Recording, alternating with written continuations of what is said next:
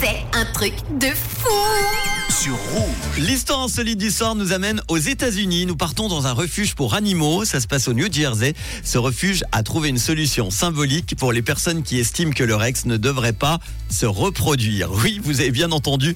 C'est dans le cadre d'une promotion pour la Saint-Valentin. Ce refuge pour animaux propose effectivement de donner à un chat sauvage le nom de l'ex d'un donateur, puis de stériliser ou de castrer l'animal en question. Parce que certains ne devraient pas se reproduire. Et oui, c'est ce que plaisante le refuge dans un post Instagram en annonçant la promotion. Chaque nom nécessite un don de 50 dollars. Alors l'offre de la Saint-Valentin fait partie en fait d'un programme piégé, stérilisé, retourné du refuge.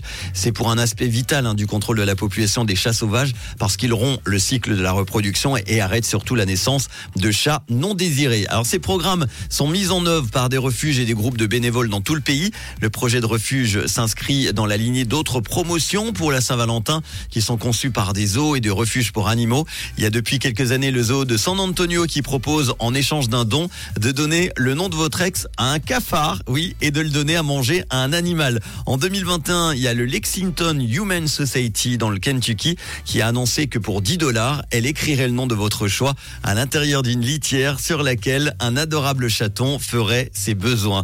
Et vous alors, qu'aimeriez-vous faire avec le prénom de votre ex? Vous pouvez réagir hein, sur WhatsApp 079 548 3000. En attendant vos messages, Tyla dans quelques instants, un classique rouge dans les années 2000 avec Daniel Potter et son Bad Day. Et tout de suite, voici Zara Larson. Bon jeudi soir avec vous.